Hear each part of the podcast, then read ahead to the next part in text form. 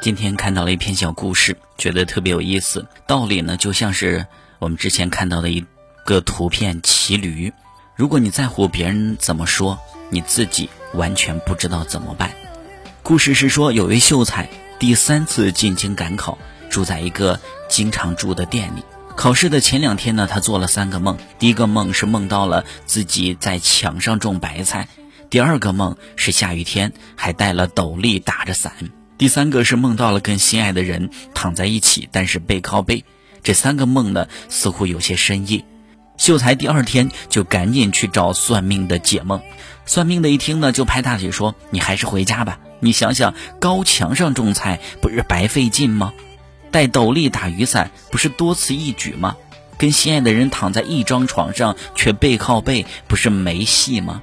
秀才一听，心灰意冷，回店收拾包袱，准备回家。店老板非常奇怪，他问：“不是明天才考试吗？今天你怎么就回乡了呢？”秀才如此这般的说了一番，店老板乐了，他说：“我也会解梦，我倒觉得你这次一定要留下来。你想想，墙上种菜不是高中吗？戴斗笠打伞不说明你这次有备无患吗？跟表妹躺在床上不是说明你翻身的时候就要到了吗？”秀才一听，更有道理。于是呢，精神振奋地参加考试，居然中了个探花，说明什么呢？说明积极的人像太阳，照到哪儿哪儿亮；消极的人像月亮，初一十五不一样。